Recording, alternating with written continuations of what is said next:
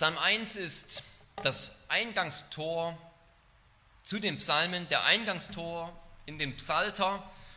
Und stell dir vor, du gehst in einen, in einen Garten, in einen Palast durch ein wunderschönes, verziertes Tor, das die Aufschrift trägt, glücklich ist der Mann, glücklich ist der Mann.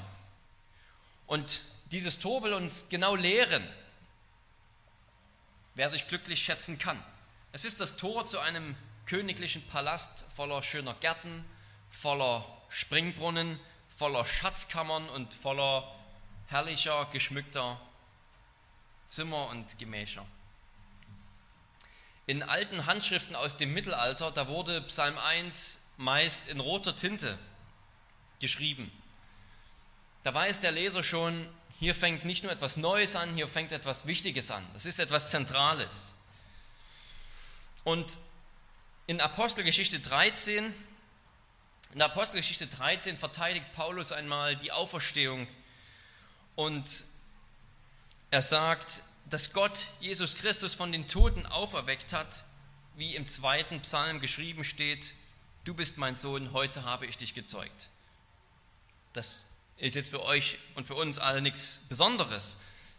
Es gibt aber einige frühe Handschriften, wo hier nicht steht, dass es im zweiten Psalm geschrieben steht, dass Paulus nicht sagt, es steht im zweiten Psalm geschrieben, sondern es steht im ersten Psalm geschrieben, du bist mein Sohn, heute habe ich dich gezeugt.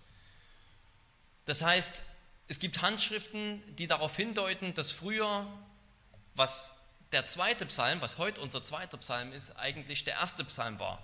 Dass sozusagen die Psalmen mit Psalm 2 begonnen haben und Psalm 1 wurde gar nicht als ein Psalm gezählt, sondern es war quasi eine Art Vorwort zum Psalm, zum Buch der Psalmen.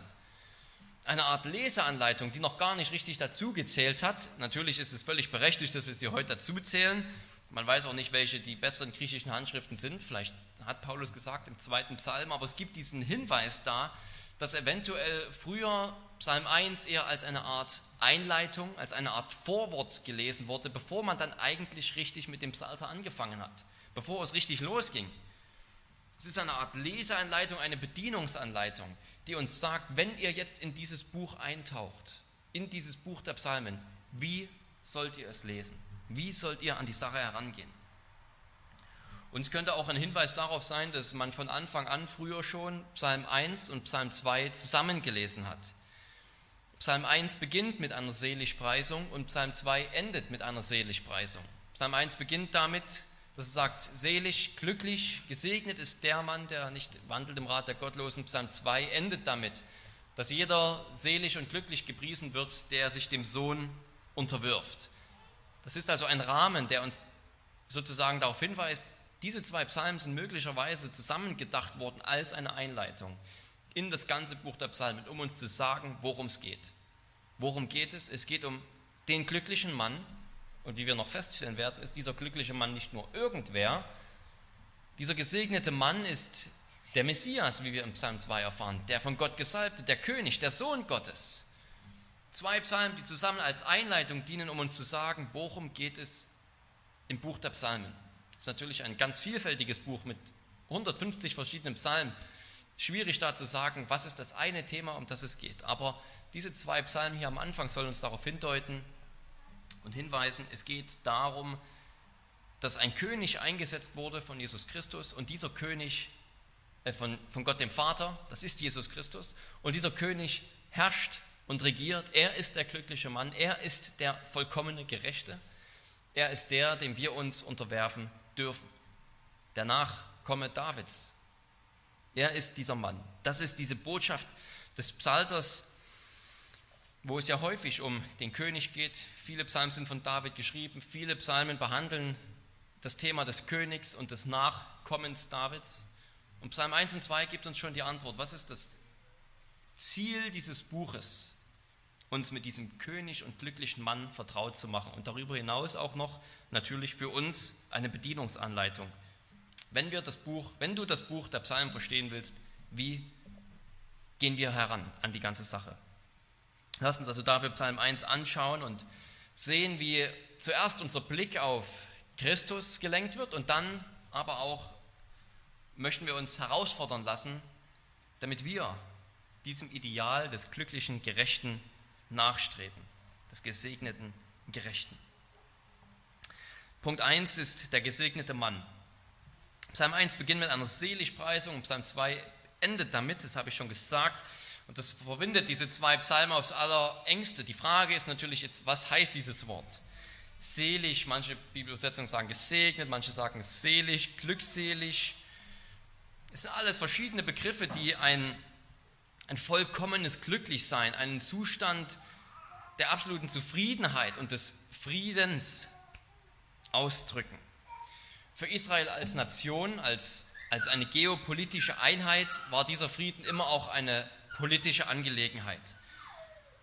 Der Shalom, der Frieden, den Israel genießen sollte, war ein Frieden mit allen Nachbarländern, war ein Sieg über die feindlichen Kanaanäer in Israels Grenzen und ein friedliches Zusammenleben mit den Völkern herum. Es war ein, ein Ausdruck dafür, dass es den Familien gut ging, dass sie viele Kinder hatten, dass sie volle, reiche Ernten hatten dass es der Bevölkerung in jeder Hinsicht politisch, sozial, gesellschaftlich, dass es ihnen in jeder Hinsicht gut ging. Und natürlich gibt es auch noch die innere Komponente dieses Friedens und dieses Glücklichseins. Denn man könnte sagen, jemand, der absolut reich ist, der scheinbar alles hat, ist das jetzt so ein Gesegneter? Ist das so ein Gepriesener? Auf keinen Fall. Die Bibel würde so einen Menschen nicht glücklich preisen. Jemanden, der gottlos ist, aber scheinbar reich ist und alles hat. Das heißt, es gibt eine ganz wichtige innere Komponente, dass wir diesen Frieden auch haben, persönlich verspüren. Und gerade in einer Welt, in der, ja, wie wir jetzt, in der Gott noch nicht das letzte Machtwort über den Tod gesprochen hat, das wird er erst tun am Ende. In so einer Welt ist es umso wichtiger, dass wir verstehen, diesen Frieden, den können wir auch haben, wenn es uns äußerlich gerade nicht so gut geht. Jesus sagt, Selig seid ihr, wenn sie euch um meines Namens willen verfolgen.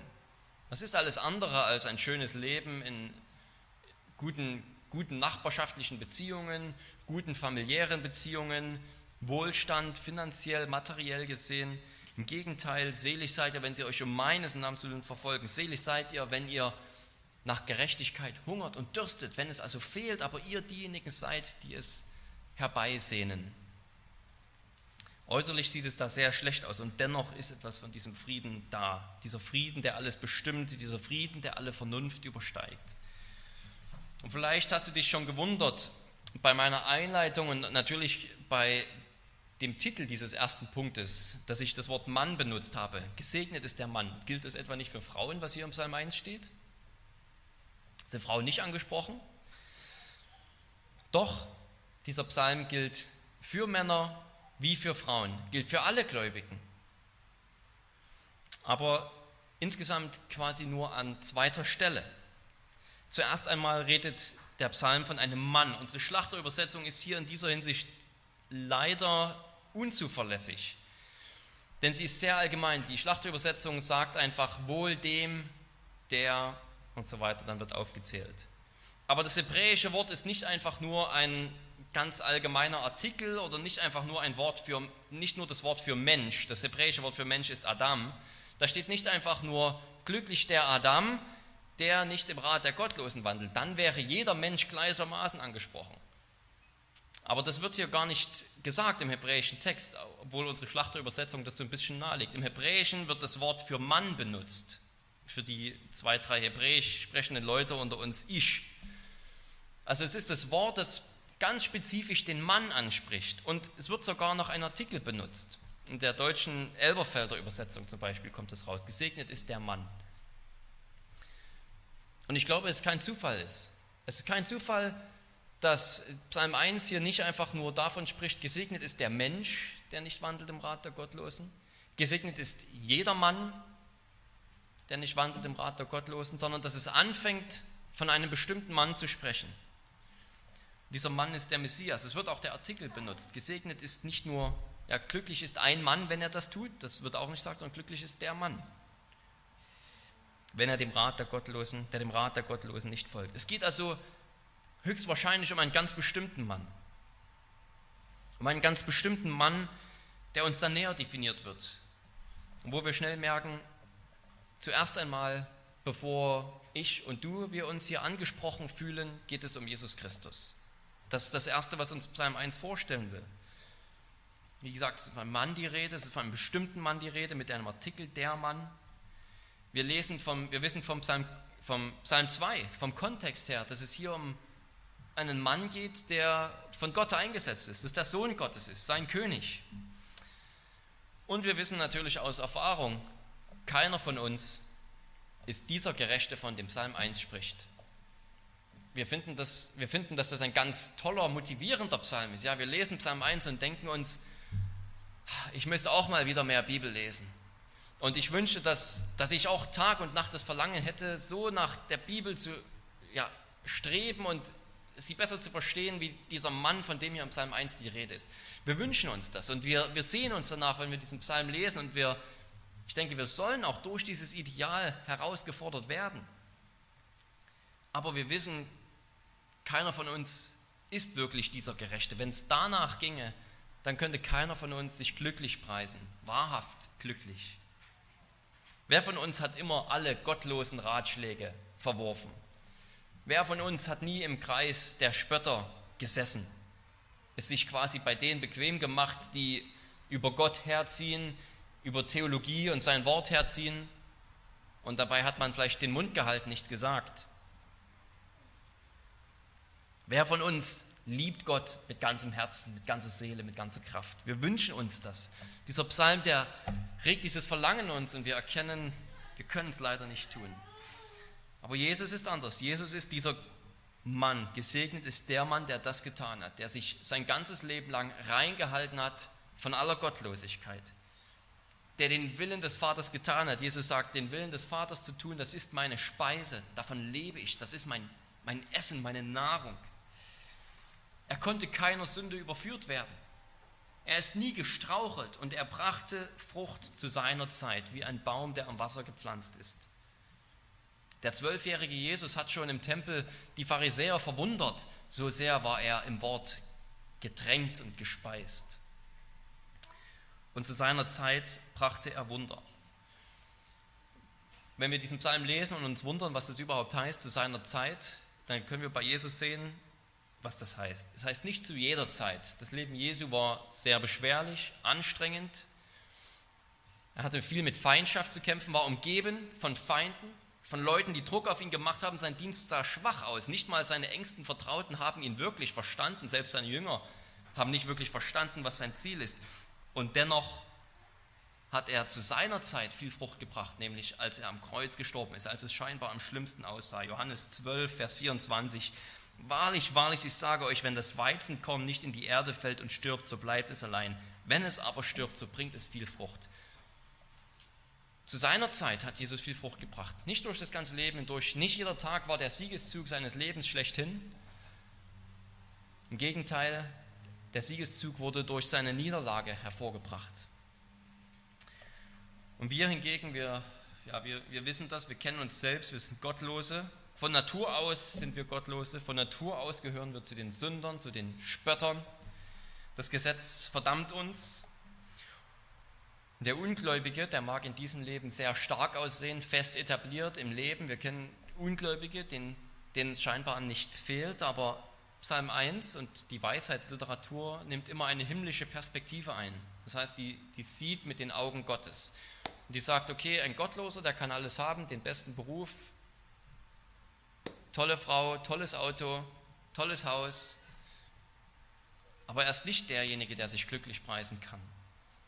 Er ist nicht derjenige, der Frucht bringt, obwohl er scheinbar so viel erreicht hat. Ja, die, die irdische Perspektive ist eine andere als die himmlische Perspektive. Auch der himmlischen Perspektive gibt es zwei Gruppen. Es gibt die Gerechten und es gibt die Sünder. Und wie sich in der Bibel ganz schnell herausstellt, sind auf der Seite der Sünder alle Menschen seit Adam. Und auf der Seite der Gerechten ist allein Jesus Christus, allein der Mann, der tatsächlich gerecht ist. Das Evangelium ist natürlich, dass jeder von uns, der ihn im Glauben erfasst, zu diesen Gerechten zählt. Dass jeder von uns, der an ihn glaubt, diese Gerechtigkeit Christi zugerechnet bekommt, als wäre sie sein eigen oder ihr eigen, ihre eigene Gerechtigkeit. Ja, die Weisheitsliteratur, habe ich gesagt, nimmt die himmlische Perspektive ein. Und uns selber fällt das manchmal schwer, diese Perspektive einzunehmen, weil wir uns sagen, ja, ich sündige ja immer noch. Auch jetzt als Gläubige ist keiner von uns gerecht, keiner von uns so, wie er wandeln sollte. Aber dennoch von der himmlischen Perspektive sind wir die Gerechten, gerecht gesprochen in Jesus Christus. Das ist das Evangelium. Dass wir jetzt auf einmal nicht durch unser eigenes Verdienst, sondern durch Christi Gerechtigkeit in die Gruppe der Gerechten zählen, ohne unser Zutun. Das muss am Anfang stehen von diesem Psalm. Dass Christus der Gerechte ist und dass wir nur zu diesen Gerechten gehören durch ihn. Wir können nicht an diesen Psalm herangehen, indem wir in die Hände spucken und sagen, okay, ich versuche es jetzt nochmal, mehr Bibel lesen, mehr Eifer für Gott, dann kann ich dieses Glück, diesen Shalom, diesen Frieden erreichen, dann kann ich so ein glücklicher Gerechter werden. Das werden wir niemals. Da könnten wir so viel streben, arbeiten wie wollen. Aber durch Christus sind wir es schon längst. Und dann können wir auch an diesen Psalm herangehen und uns herausfordern lassen, uns von diesem Ideal motivieren lassen, ansprechen lassen. Und das möchten wir mit den verbleibenden, in der verbleibenden Zeit tun, mit den verbleibenden drei Punkten. Ja, dass wir jetzt, wo wir gesehen haben, wir gehören zu diesen Gerechten nicht aufgrund unserer eigenen Werke, sondern durch Christus, dass wir uns zeigen lassen, was charakterisiert so einen glücklichen Gerechten. Was sind die Kennzeichen so eines glücklichen Gerechten? Das wollen wir uns ansehen. Der gesegnete Mann oder der gesegnete Mensch könnten wir jetzt auch erweitern. Der lebt ganz nach Gottes Wort, ist der zweite Punkt. Ich denke, wenn es euch so geht, wie es mir geht, dann wird es so sein, wie ich es gerade schon beschrieben habe. Dann liest man diesen Psalm und man, man findet, dass das so gut beschrieben ist, dass die, poetische Struktur, die poetischen Worte und alles so gut gewählt ist und so herausfordernd ist und so reizvoll ist, dass wir nur durch das Lesen dieses Psalmes sagen würden, ich will so ein gerechter Mensch sein, ich will so ein glücklicher Mensch sein, ich will dieses Glück haben, von dem dieser Psalm hier spricht. Das klingt nach einem begehrenswerten Leben. Nicht dem bösen Rat folgen, sondern Gottes Wort folgen. Nicht wie Laub im Wind sein, sondern wie ein Baum festgepflanzt am Wasser. Nicht einen Weg gehen, der vergeht im Gericht, sondern einen Weg, der von Gott gekannt wird, der von Gott geliebt ist. Ja, jeder von uns, denke ich, hat dieses Verlangen, wenn er diesen Psalm liest. Und wir müssen mehr und mehr darin wachsen, uns immer wieder herausfordern lassen, hier diese Liebe zum Wort Gottes zu entwickeln dass man sich von den Gottlosen fernhält, wie es hier, oder vom Rat der Gottlosen fernhält, wie es hier im Psalm ausgedrückt wird, heißt nicht, dass wir keinen Umgang mit Ungläubigen haben dürfen. Paulus sagt, dass wenn es darum ginge, dass wir keinen Umgang mit Ungläubigen haben, dann müssten wir aus dieser Welt herausgehen. Das heißt nicht, dass ihr in der Schule oder auf Arbeit nicht mit den Ungläubigen reden dürft, dass sie nicht eure Freunde sein dürfen oder ähnliches. Nein, wir, wir dürfen, wir sollen mit ihnen Umgang haben, wir sollen von ihnen lernen, was wir von ihnen lernen können. Der entscheidende Punkt ist, ob wir nach ihrem Maßstab leben, ob wir ihre Lebensprinzipien übernehmen oder ob wir die Lebensprinzipien aus Gottes Wort übernehmen. Und die Verse 1 und 2 haben so eine wunderbare Steigerung. Es geht darum, es beginnt damit, auf den Rat der Gottlosen zu hören, ja, dass man die Ideen annimmt, dass man sich ihre Mottos abguckt. Dann geht es weiter, dann dann geht man auf einmal auf dem Weg der Sünder. Man hört nicht nur auf sie, man geht mit ihnen mit, ihren Lebensweg. Und die dritte Steigerung ist, das kommt auch wieder in der Übersetzung nicht so richtig klar raus, ist, dass man sitzt im Kreis der Spötter. Das heißt, dann hört man nicht nur auf sie, dann ist man nicht nur mitgegangen, sondern man hat es sich unter ihnen bequem gemacht. Und jeder, der das kennt, ja, diese Verführung, das Sünde, diese Verführung der Gottlosigkeit, der weiß, wenn ich mit dem einen anfange, ende ich ganz schnell auch in Stufe 2 und Stufe 3. Wenn ich auf den Rat der Gottlosen höre, gehe ich auch ganz schnell den Weg der Sünder mit und sitze auch ganz schnell mit im Kreis der Spötter. Wir müssen uns von Anfang an von allem diesem Gottlosen entfernen. Nicht nur davon, nicht im Kreis der Spötter zu sitzen, solange ich das nicht mache, ist ja noch alles gut, sondern auch den Rat der Gottlosen verwerfen. Gottes Wort muss Richtschnur für uns sein. Die, der Psalm benutzt hier das Wort Tora für Gesetz. Das wird häufig für die fünf Bücher Mose benutzt, aber wird auch im weiteren Sinn gebraucht für das ganze Wort Gottes. Ich denke, so sollten wir es hier verstehen. Es geht also nicht nur darum, dass wir nach den fünf Büchern Mose leben, sondern dass das ganze Wort Gottes unsere Quelle ist, die Quelle für unser geistliches Leben, die Quelle für unsere Weltanschauung, für unsere Ideen, für unsere Arbeitsethik, für unsere Einstellung in, zu unserer Familie, zu unseren Nachbarn, zur Gemeinde. Die Frage ist zum Beispiel, wenn dir dein Nachbar, wenn dir dein Arbeitskollege das Leben schwer macht, lässt du dir dann von deinen anderen Arbeitskollegen den Rat geben, zahl es ihm heim und lebst nach diesem Motto? Oder leben wir nach dem Lebensprinzip des Wortes Gottes, zu vergeben? Wenn unser Nachbar uns zu schaffen macht, weil er nervt und sich über Kleinigkeiten aufregt, die überhaupt kein Problem sind, leben wir dann nach dem Motto, der hat seine Chance gehabt? Oder nach dem Motto der Vergebung? Leben wir nach dem Motto, liebe deine Feinde? Oder sagen wir, es ist mein Leben, ist, ich verfolge meine Ziele, ich lebe nach meinem Motto? Ja, das Mantra der Welt, wir können dem Mantra der Welt gar nicht mehr entkommen. Wir brauchen nur den, den Fernseher anmachen, wir müssen nur den erstbesten Film im Kino gehen.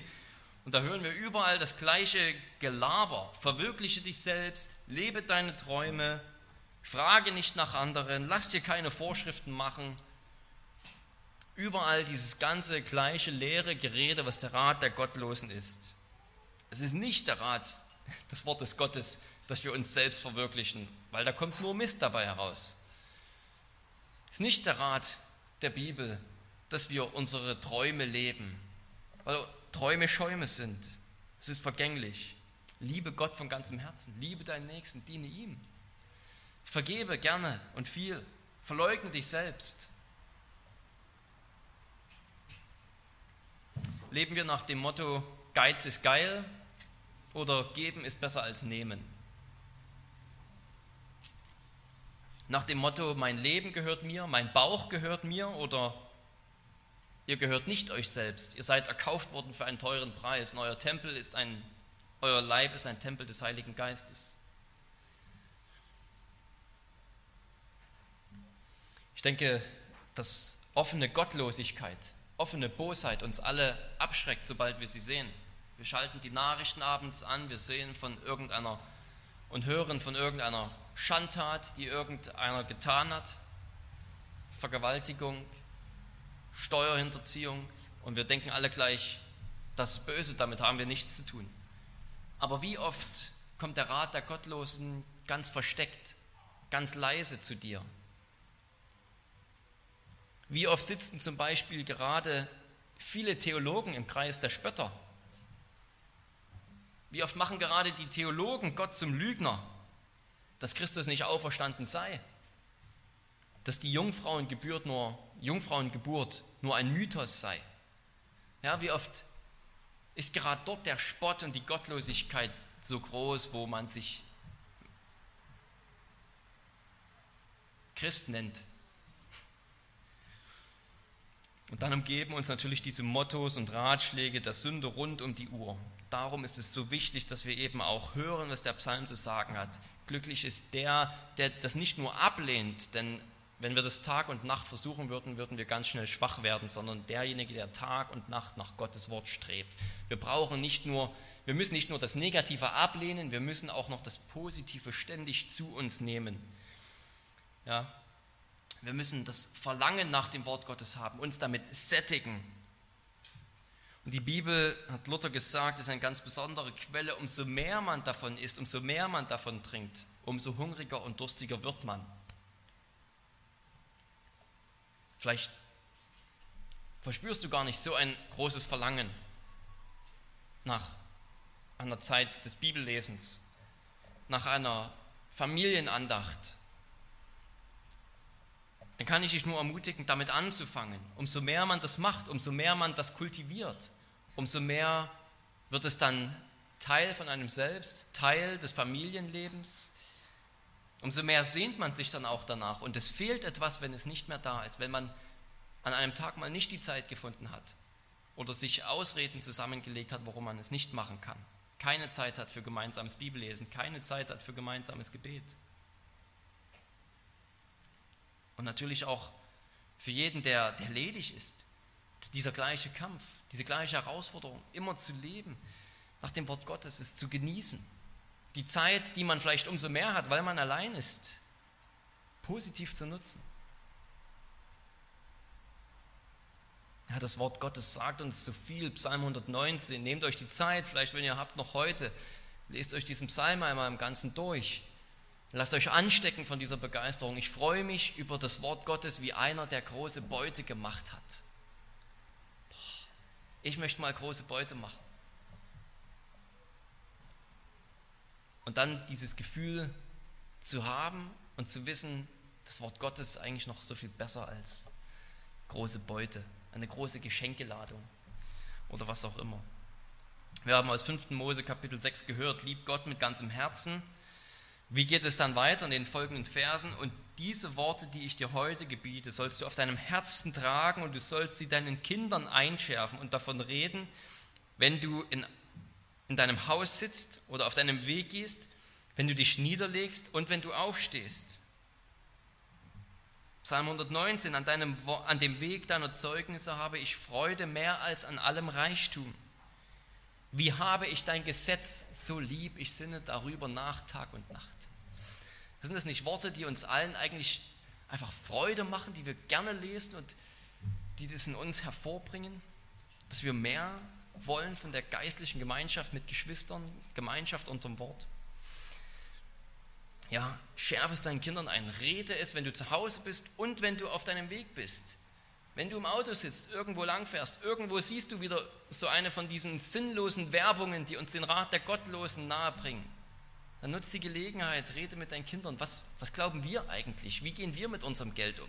Ist alles Geld nur dafür da, dass ich es für den nächstbesten Urlaub herausschmeiße, weil ich mir endlich mal Ich-Zeit gönnen muss? Ist unser Motto YOLO, You only live once, was wahrscheinlich mittlerweile schon wieder out ist, man hat schon wieder ganz neue Mottos. Ja, nutzen wir diese Gelegenheiten, wenn wir auf dem Weg sind, wenn wir das irgendwo sehen, wenn wir zu Hause sind und das im Fernsehen kommt, das unseren Kindern einzuschärfen, uns selbst einzuschärfen, damit dieser Rat der Gottlosen gar nicht erst, der wird gleich wieder rausgekehrt. Der soll gar nicht erst einen Fuß in die Tür setzen. Und wenn das Wort reichlich unter uns wohnt, dann werden wir auch viel Frucht bringen. Das ist der dritte Punkt. Der glückliche Mann, der glückliche Mensch, der dieses Wort so aufsaugt, der bringt viel Frucht. Wie gesagt, es ist die himmlische Perspektive, die dieser Psalm hier wieder einnimmt. Man könnte ja denken, ja, es gibt auch viele Ungläubige, die sich ganz toll engagieren in der sozialen Arbeit, die sich ganz toll engagieren im Umgang mit, ähm, mit vielen Flüchtlingen, die jetzt ins Land kommen und die sich gut engagieren mit Analphabeten, die sich gut engagieren mit den Armen. Sind das nicht alles auch gute Werke, die Frucht bringen? Und natürlich, auch die Bibel ist da so realistisch, die sagt, wir müssen das nicht, ja, es muss nicht schlecht geheißen werden, was gut ist. Es sind gute Sachen, aber es ist nicht das, was vor Gott, in Gottes Augen gut ist. Es ist nicht das, was in der himmlischen Perspektive zählt denn es sind trotzdem Werke, die im Unglauben geschehen, Werke, die unendlich entfernt sind von der Heiligkeit und Güte Gottes und befleckt sind mit Sünde. Sie sind wie Laub, die Gottlosen. Sieht vielleicht mal kurz schön aus, ja, wer genießt nicht den Herbst, wenn alle Bäume sich bunt färben. Aber nicht die bunten, schönen Bäume sind die Gottlosen, sondern das braune Laub, was unten liegt und der Wind verweht. Unbeständig, ohne Wurzel, ohne Frucht. Und jeder von uns, jeder von euch, der das Wort Gottes so liebt und so begehrt und so liest und aufnimmt und studiert und durchdringt, Der ist wie einer, der, der ist wie ein Baum, der am Bach gepflanzt ist. Das, das Wasser, das lebendige Wasser ist das Wort Gottes. Und dann wird man zu so einem Baum, der seine Wurzeln tief ins Erdreich streckt und selbst bei Trockenzeiten ist er immer noch gut ernährt an diesem Fluss mit lebendigem Wasser. Und zu seiner Zeit bringt er Frucht. Aber wir haben das gesehen bei Christus. Bringt nicht immer Frucht, nicht jeden Tag, zu seiner Zeit, nicht zu jeder Zeit, nicht immer so, wie wir das wollen, nicht immer so, wie wir uns das vorstellen. Ja, Gottes Vorsehung dürfen wir hier nicht außer Acht lassen. Häufig gehen die Dinge nicht nach unserem Plan. Wir bewirken das Gute nicht so, wie wir das gern hätten. Oder Gott bewirkt die Dinge nicht immer so, wie wir das gern hätten. Aber wir wissen, dass Gott alle Dinge zum Guten wirkt. Dass er uns benutzen wird, um Frucht zu bringen. Im jüdischen Kontext, wie gesagt, da ist dieser Segen immer auch mit irdischen Gütern verbunden. Wenn es da heißt, alles, was du tust, gerät wohl, dann bedeutet das auch für jemanden, der sein Feld bestellt hat, dass es wahrscheinlich Frucht gebracht hat. Für jemanden, der ein Haus gebaut hat, ist es nicht gerade kurz nach dem Einzug wieder niedergebrannt. Für jemanden, der einen Weinberg gepflanzt hat, sind da nicht gleich die Eber und die Füchse eingefallen. Für jemanden, der in den Krieg gezogen ist, der ist vielleicht nicht gestorben. Ja, für, für das Volk Israel sind all diese himmlischen Segnungen in irdischen Abbildern dargestellt worden. Und wenn wir diesen Psalm lesen, dann denken wir, ja, wie, wie, wie so ein Israelit müsste uns jetzt ergehen, dass das alles, ja, dass ich sozusagen viel mehr von diesem irdischen Segen auch genieße, viel mehr habe von diesem, dass der himmlische Segen für mich auch noch mehr in irdischen Bildern dargestellt wird. Und das ist nicht immer so. Wie gesagt, Jesus sagt, selig seid ihr, wenn sie euch verfolgen. Das ist scheinbar fast das Gegenteil. Aber wir haben nicht weniger von der Realität in Christus. Wir haben nicht weniger von diesem von diesem Bewusstsein oder von dieser, ja, von dieser Verheißung, müsste man sagen, dass Gott unsere Werke benutzt, manchmal ohne, dass wir es wissen. Dass wir jemandem was Gutes tun und wir haben es nicht mal gewusst, wir haben es gar nicht geplant. Im Gegenteil, wenn wir es geplant hätten, dann wäre es vielleicht schiefgegangen.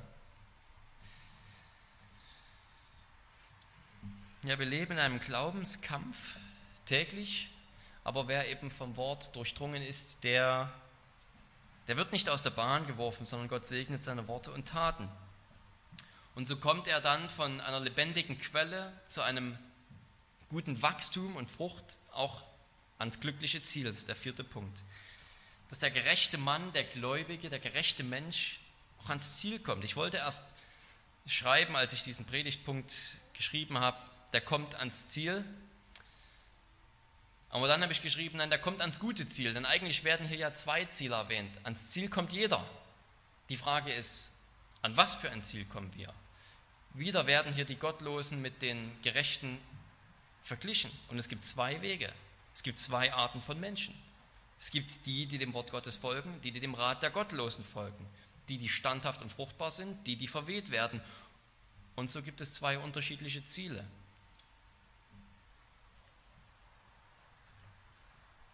Der Psalmist, der lebt hier in Israel und Paulus sagt später mal, nicht ganz Israel ist Israel. Ja, nicht jeder, der zum Volk äußerlich dazugehört hat, nicht jeder, der das Zeichen der Beschneidung empfangen hat als Jude, der war ein Gläubiger. Ja, wie, wie häufig sind Davids Feinde zum Beispiel gerade nicht die Philister, sondern seine eigenen, seine eigenen Volksgenossen? Wie häufig hat er sich mit mit Juden rumzuschlagen sozusagen. Ja, nicht, die, die Feinde sind nicht da draußen, die Philister für ihn. Er hatte mit Feinden im Palast zu kämpfen. Sein eigener Sohn hat sich gegen ihn gewandt.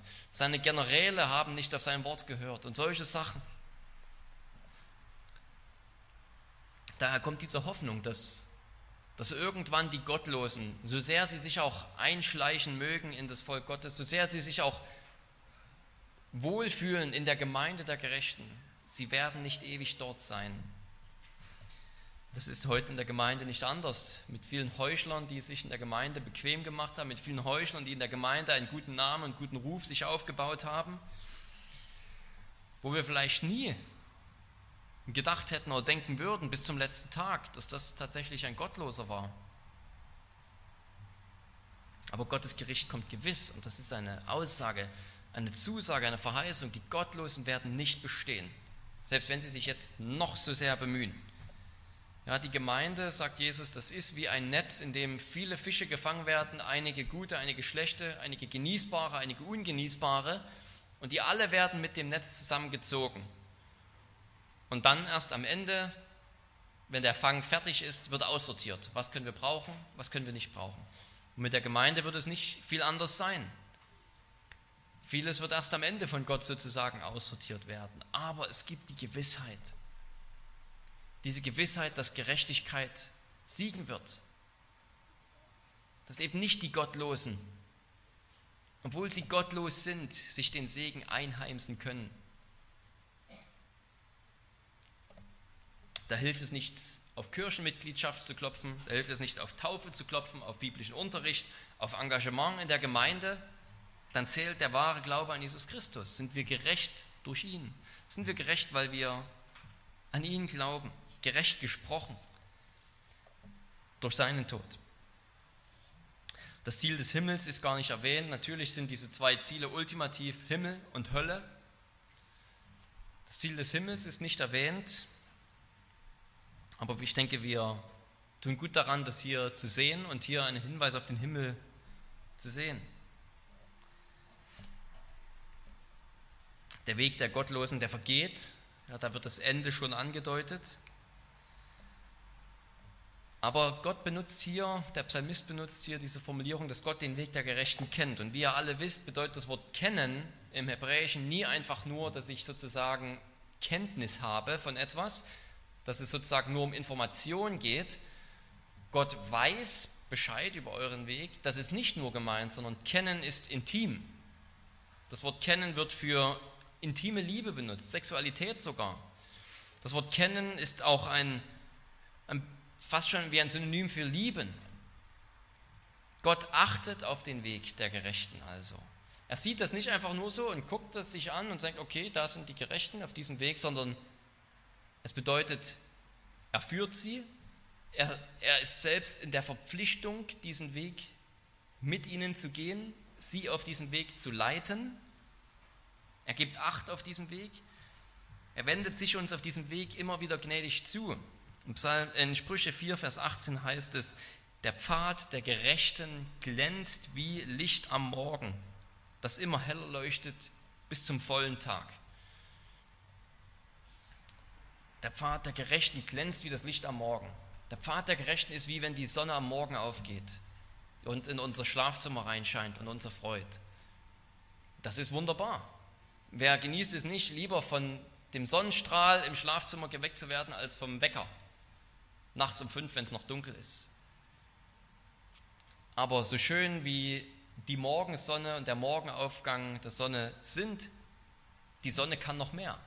Die Sonne kann heller leuchten. Also geht sie auf, geht sie auf, bis sie im Zenit steht und völlig erleuchtet und so viel erleuchtet wie möglich und so viel mit ihrer Wärme und Hitze bestrahlt. So ist es mit den Gerechten. Unser Weg ist noch lange nicht da, aber eines Tages werden wir da sein. Dann werden wir sein wie die Sonne. Wir werden leuchten wie die Sonne in all ihrer Pracht.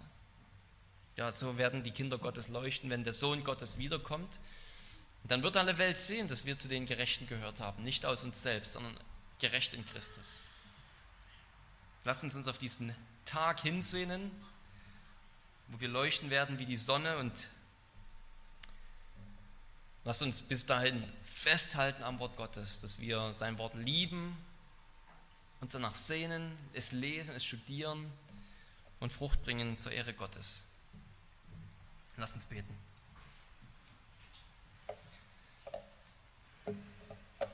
Allmächtiger Gott und Vater, Herr, wir danken dir, dass du uns dein Wort gegeben hast, indem du uns diese himmlische Perspektive einmal vorstellst. Diese Perspektive, die ja viel mehr schwarz-weiß ist, als, als wir unsere Realität häufig empfinden, wo alles so grau ist. Wer gehört dazu, wer gehört nicht dazu und wir haben keine Antworten, wir sehen die Herzen nicht, aber du siehst alle Herzen und Du weißt, wer zu dir gehört und wer nicht zu dir gehört. Du weißt, was gut ist und was nicht gut ist. Und wir bitten dich, lehre uns es immer mehr und lehre uns, nach deinem Wort zu leben und dein Wort aufzusaugen wie ein trockener Schwamm. Amen.